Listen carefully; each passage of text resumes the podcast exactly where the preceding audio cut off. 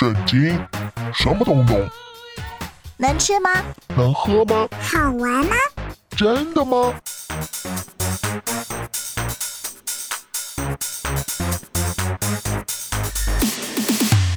圣经鸡尾酒，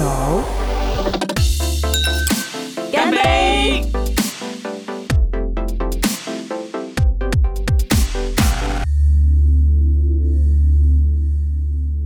是知心。Hello，我是夏凡哥，大家好。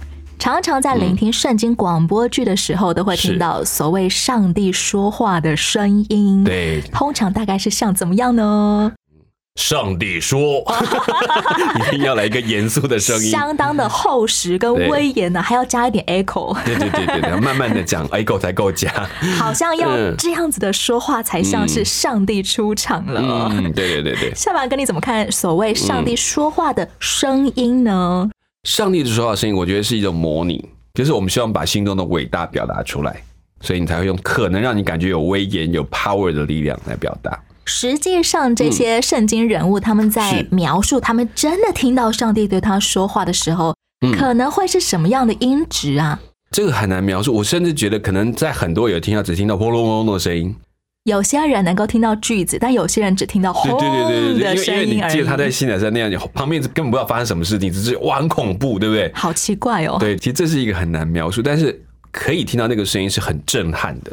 今天我们要来听的这段圣经故事呢，上帝降临在轰隆隆的雷声当中，嗯。发出闪光的闪电当中，嗯。浓厚的密云当中，还有嗯。闪亮的号角鸣声当中，是嗯。整个就是气势磅礴，史诗级的大作要出来了，好像就是典型的上帝出场的方式。嗯哼，到底上帝为什么要这么做呢？今天就让夏凡哥和知心来和你讨论讨论。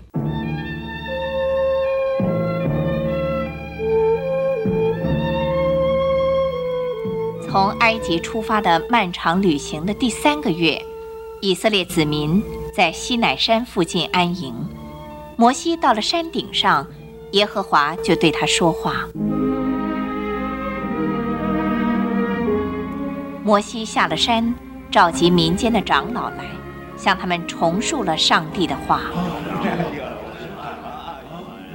上帝说：“我向埃及人所行的事，你们都看见了，且看见我如鹰，将你们背在翅膀上带来归我。如今你们都若实在听我的话，遵守我的约，就要在万民中做属我宝贵的子民，因为全地都是我的，你们要归我，做祭司的国度。”为圣洁的国民。现在我问你们，你们如何回复上帝？你们要在凡事上听他的话，做他的选民吗？你们的答复是什么？凡耶和华所说的，我们都要遵行。凡耶和华所说的，我们都要遵行。摩西又上了西乃山山顶，向上帝报告百姓所说的。耶和华对摩西说：“你往百姓那里去，叫他们今天、明天自洁，又叫他们洗衣服。到第三天，要预备好了，因为第三天，耶和华要在众百姓眼前降临在西乃山上。”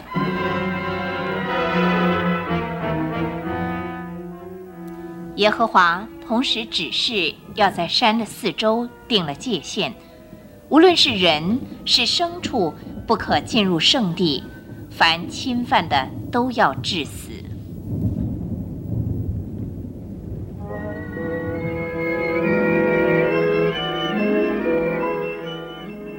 上帝要我们今天跟明天自洁，也就是我们要洗衣服，家里还要大扫除。爸，为什么啊？因为摩西说，在第三天，上帝要降临在这山顶上，向我们说话。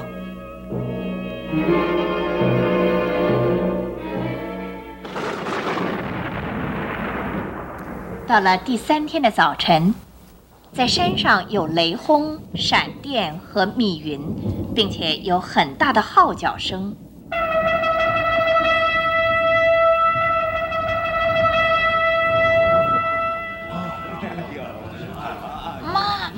我好害怕哦。是的，好宝贝，我们大家都害怕，营里每个人都发抖呢。号角声是信号，要我们跟着摩西到山脚去。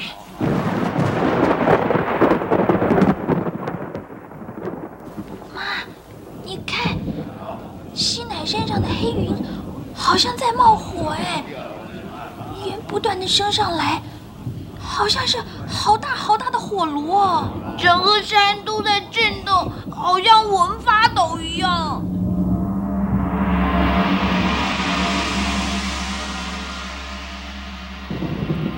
哦，亚伯拉罕、以撒、雅各的上帝呀！摩西，你走进云层，到山顶上来。摩西就照着做了，然后上帝告诉他，到山下去，警告大家不可靠近。上帝就要极其威严地向大家说话了。今天我们圣经故事的场景聚焦在一座名叫做西奈的山。嗯上帝降临在西奈山上，而以色列百姓则聚集在山下西奈的旷野。嗯哼，这个西奈旷野就在现在的西奈半岛上面，其实现在是属于埃及的境内。嗯哼，没错，相反哥，圣经当初说摩西在河烈山牧羊的时候，他是遇到了一个燃烧但却烧不坏的荆棘丛。焚而不毁的荆棘。这个河烈山就是是西奈山吗？应该讲，河烈山是一个山脉群，西奈山其中一个山峰。我们现在所说的河烈山的那个地区是一个推算，我们没有办法确定就是同一个地点，但是描述来讲应该是那个地方。同一个区域，对对对对，就是有一个河烈山脉好了，其中有一座山峰叫做西奈山对对对，然后前面有一块很大的旷野，就是他们可以有很大的群体在那里居住，就指这个地方那个平原。摩西当初就是在这个区域里面领受到上帝的呼召的对也。是他牧羊的大主要的区块，这边非常他熟悉的地方。现在他带领上百万的以色列人又回到这个地方了。上帝是刻意做这样的安排吗？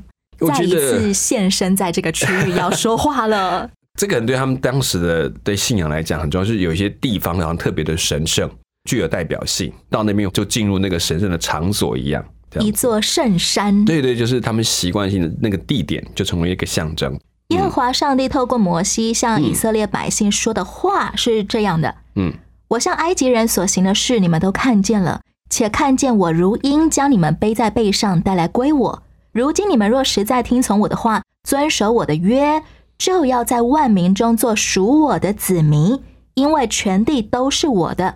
你们要归我做祭司的国度，为圣洁的国民。嗯哼，夏凡哥，其实我们现代社会是很自由的，是人民不属于皇帝，是，所以我们现代人其实比较没有“我属于谁”这种观念哦。为什么上帝要说你们这一群人，如果真的愿意听我的话，遵守我跟你们的约定，那么你们全部就都属于我呢？我们虽然没有所谓我属于谁，但是有一种就是讲说我是哪一国的人，我一个哪一个国家的，我们有带护照出去，对不对？身份归属，对我其实有个身份的归属，我属于哪一个国度的管辖范围。当我成为上帝的子民，等于是我活在上帝的规定的法律当中，我活在那个国度的生活价值里面，这个决定，所以他成为祭司的国度，很重要，圣洁的子民，这都是他区隔跟其他人不一样的一个看法。你是属上帝的人，上帝国度的人，既然上帝都已经说全地都是他的了，整个地球、整个宇宙嘛，都是上帝的。嗯，那么为什么上帝单单只跟以色列人说这段话？你们要来属于我，而不是嗯对全世界的人说呢？你有发现这里面要讲，它叫祭司的国度，圣洁的子民。光是祭司的国度提到，祭司不是所有一个国里面全部的人，他是是其中的一种人，代表着那个上帝跟人之间的连结关系。所以以色列人嗯就代表全世界的人。用透过他们要连接全世界到上帝的面前来，你们是代表世界向上帝献祭的祭司的国度。摩西怎么样代表以色列人来到上帝面前？以色列人就代表全世界的人来到上帝面前。是的，所以其实应该讲，上帝一开始就已经很清楚，祭司要把以色列人招来的目的，不是只是说你们很棒，你们很好，而是说你们是被我选来，让世界知道我是上帝的那个人。有点像嗯老师选了一个班长来，嗯你替我把数学作业本发给大家。对，然后你要让大家知道说你是依照老师的吩咐，不是你的吩咐，要讲清楚。也要把上帝的话带给所有人的，使人可以透过他能够敬畏这位上帝。这就是所谓祭司的国度。没错，那么，所谓圣洁的国民呢？嗯圣洁是什么？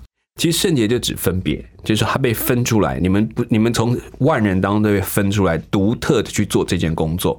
他不是说他们好不好，说我现在把你分出来啊，这边有十份，我把这一份拿出来，那这一份就分出来给上帝来使用，由上帝来拆派他们。嗯所谓的圣洁，就是单单为神所使用的。对我分出来有特殊的用途啊，这个用在这边的用途指的就是给上帝来使用的用途。这使得以色列国成为了相当特殊的一个群体。嗯没错，所以他们才会常觉得自己要的选民，选民，而忘记选民是拿来干嘛，这这是后来才提的事情了。我们现在世界各国的嗯。国家民族啊，通常都只会标榜我们是富强的国家，是。我们是数学头脑很好的民族，嗯，没错，我们是诺贝尔奖得主最多的国家民族，等等等。嗯，但是我们所谓标榜的这些特质，通常都是自然形成的，而不是谁附加在我们的民族上面的。嗯，可能他的天赋里面就比较高，这样子，嗯，为什么上帝要规定选招以色列人要来做全世界人类的代表呢？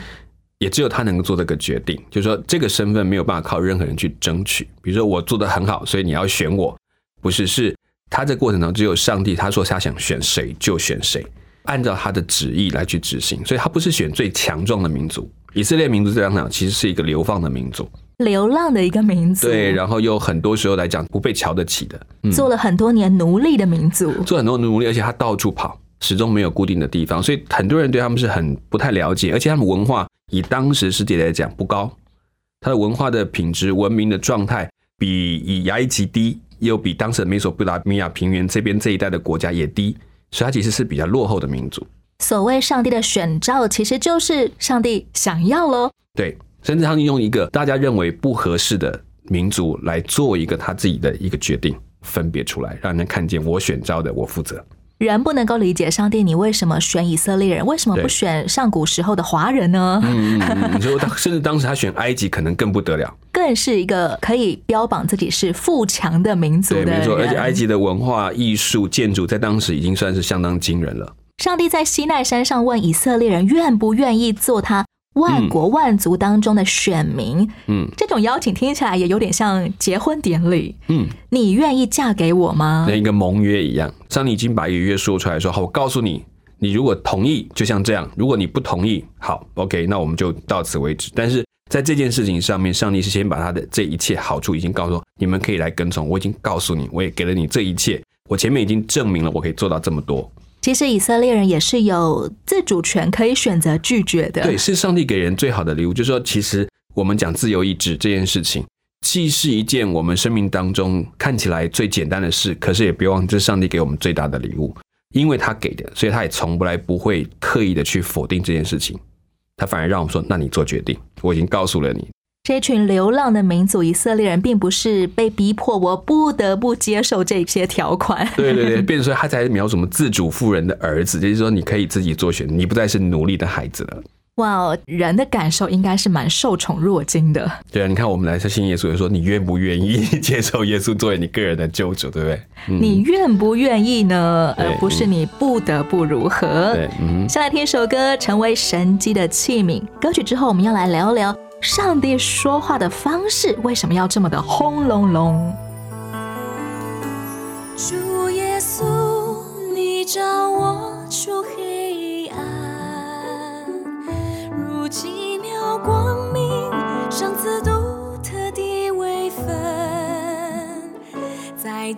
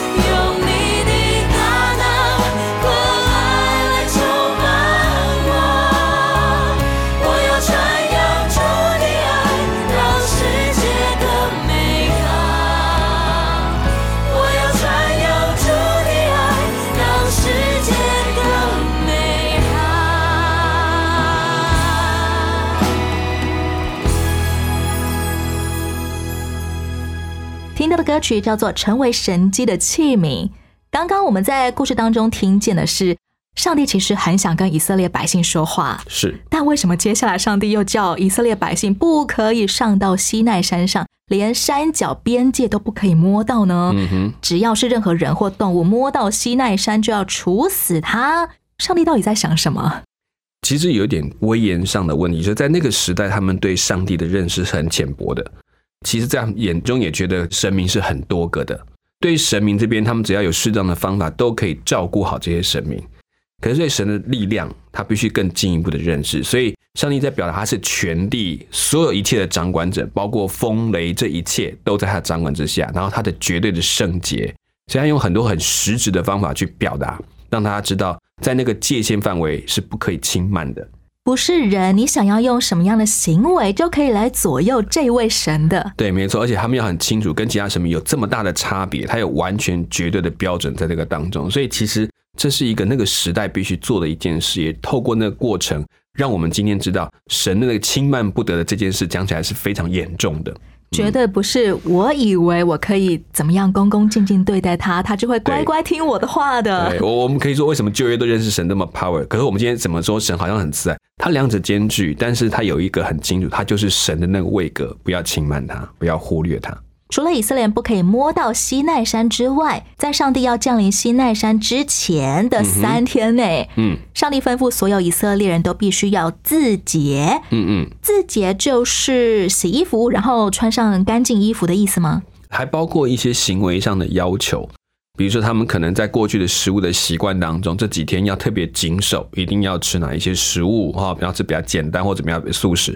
那有一些甚至也提到，是不是有所谓的禁止性行为的一个条例，在这几天不可以发生这些事情，分房等等等，在那个地方都是属于自己的行为的一种类型。难道人要听上帝说话之前，还必须要先自洁吗？好像要先斋戒一下。哎，对，这个对他们俩其实很重要学习，因为代表这个神明的高度，他的纯洁的程度，所以他们才会用这样方式，用行动来学习。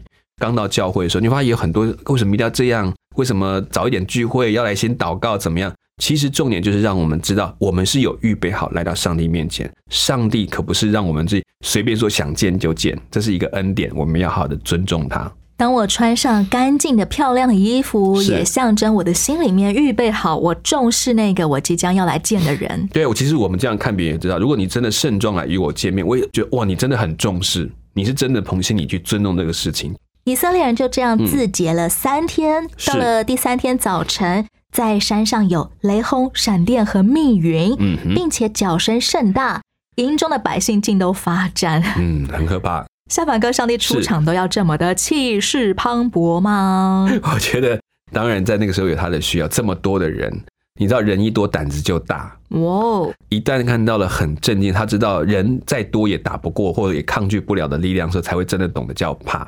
他知道我们不是靠人多可以赢这个神，这个神超过我们想象的一切。就连我们要听演唱会的时候，那个麦克风音响也必须要如雷震耳啊！对对对，然后他就哦，突然一下被震惊，这样子，所有人才都可以集中注意力在台上那位要说话的人身上。没错。当上帝要说话之前，他先提醒摩西说：“是你下去嘱咐百姓，不可以闯过来到我面前观看，恐怕他们有多人死亡。嗯，又叫亲近我的祭司自洁，恐怕我忽然出来击杀他们。嗯，这段话是什么意思呢？难道上帝怕自己会控制不住，忽然间就杀人了吗？其实跟所以他们提到的关于圣洁这件事情是有一点关联性。”这个圣既然是不可侵犯，其实我们只是被拣选成为这样的人，并不是我们就完完全全符合了那个要求。所以，任何人如果越过了那条恩典的线，在那个公义的线里面，他自然就要受到他应该有的惩罚。用这种概念来比较，就这条是不能跨越的。现在我们容许被占领，是上帝容许的，所以他有一条线留在那个地方。如果我是当时候在西奈旷野等候上帝说话的人，但我不小心就流鼻涕了，鼻涕留在身上的话，那我是不是会马上被击杀呢？所以他们提到说，在那个界限的范围，也就是说，他已经让你们做最基本的一个字节的功夫了。好，这已经 OK 了，那就只要求到这边。但是如果你再越过那条线，超过那个范围，那那个东西就没有办法救你。我需要知道嗯我能够行动的范围是什么，然后我在那个范围里面享有我所有的自由哎，。比如说我们走过斑马线，走在斑马线上的时候，如果这里没有任何的交通号志，行人是优先，车子过来还会先让你，没有错，就这样的东西。可是如果你走在其他的线道，车子不小心撞到你，只能说啊，你怎么会跑到这个地方来？你已经越过那条线，那个保护就不见了。其实上帝是画了一条保护的范围，让我们在这里面可以安心的在那里跟他面对面这样方式。并不是上帝规定我，你只能够走斑马线。对，就好像说我愿意遵守的时候，其实我就在他保护当中，所以你的自由是在的。可是当你越过那条线是上帝的范围，那你就不能用自己的法度来定上帝的法度，你必须在上帝的法度当中。上帝已经把那些车流帮你分开了，这块地已经交给你，你就在里面安心，那就保护。但是你超过了，那等于把自己就离开上帝的保护。如果我随便穿越马路，而好死不死的被一台车撞上了，那么我不能够说这是上帝故意惩罚我。是是是，也就是这个概念，就提醒说哦，其实我们讲遵行法度就得自由，其实是因为在那个范畴当中。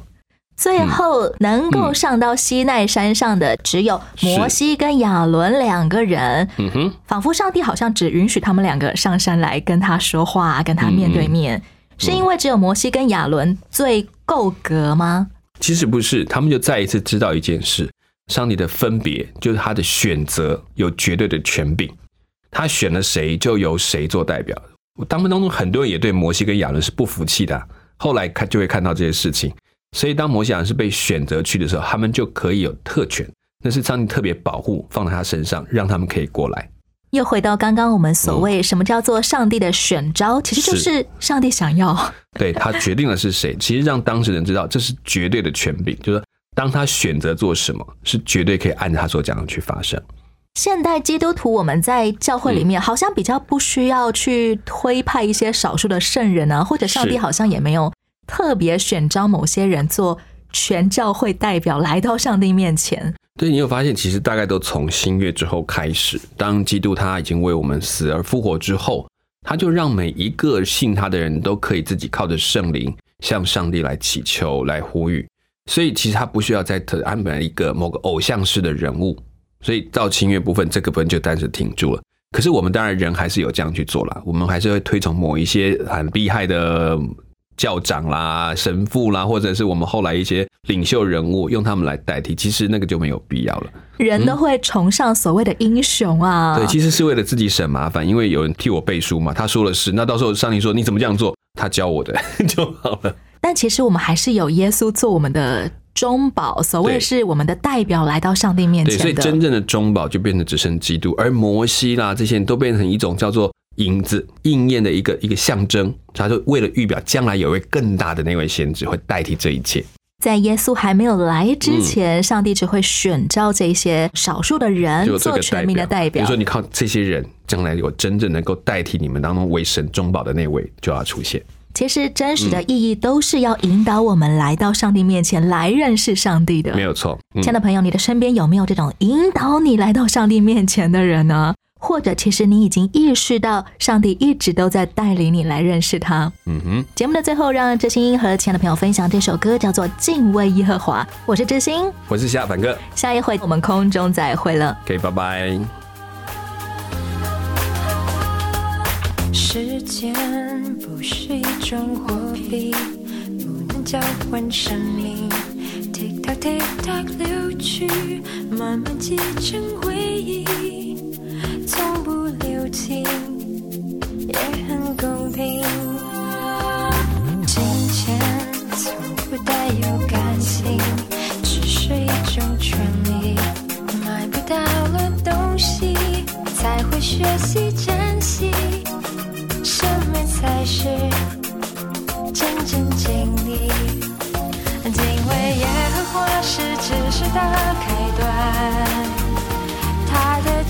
才是我向往的花冠，他的智慧才能为我浇灌复活过的心，慢慢看见生命。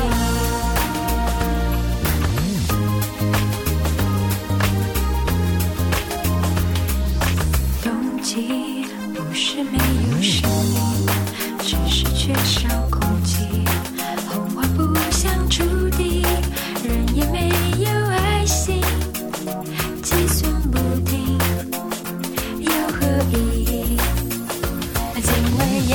花是知识的开端，它的真理才是我向往的花冠，它的智慧才能为我浇灌复活过的心，慢慢看见温馨。因为和花是知识的开端。他的真理才是我向往的花冠，他的智慧才能为我浇灌懂得爱的心，慢慢看见温馨。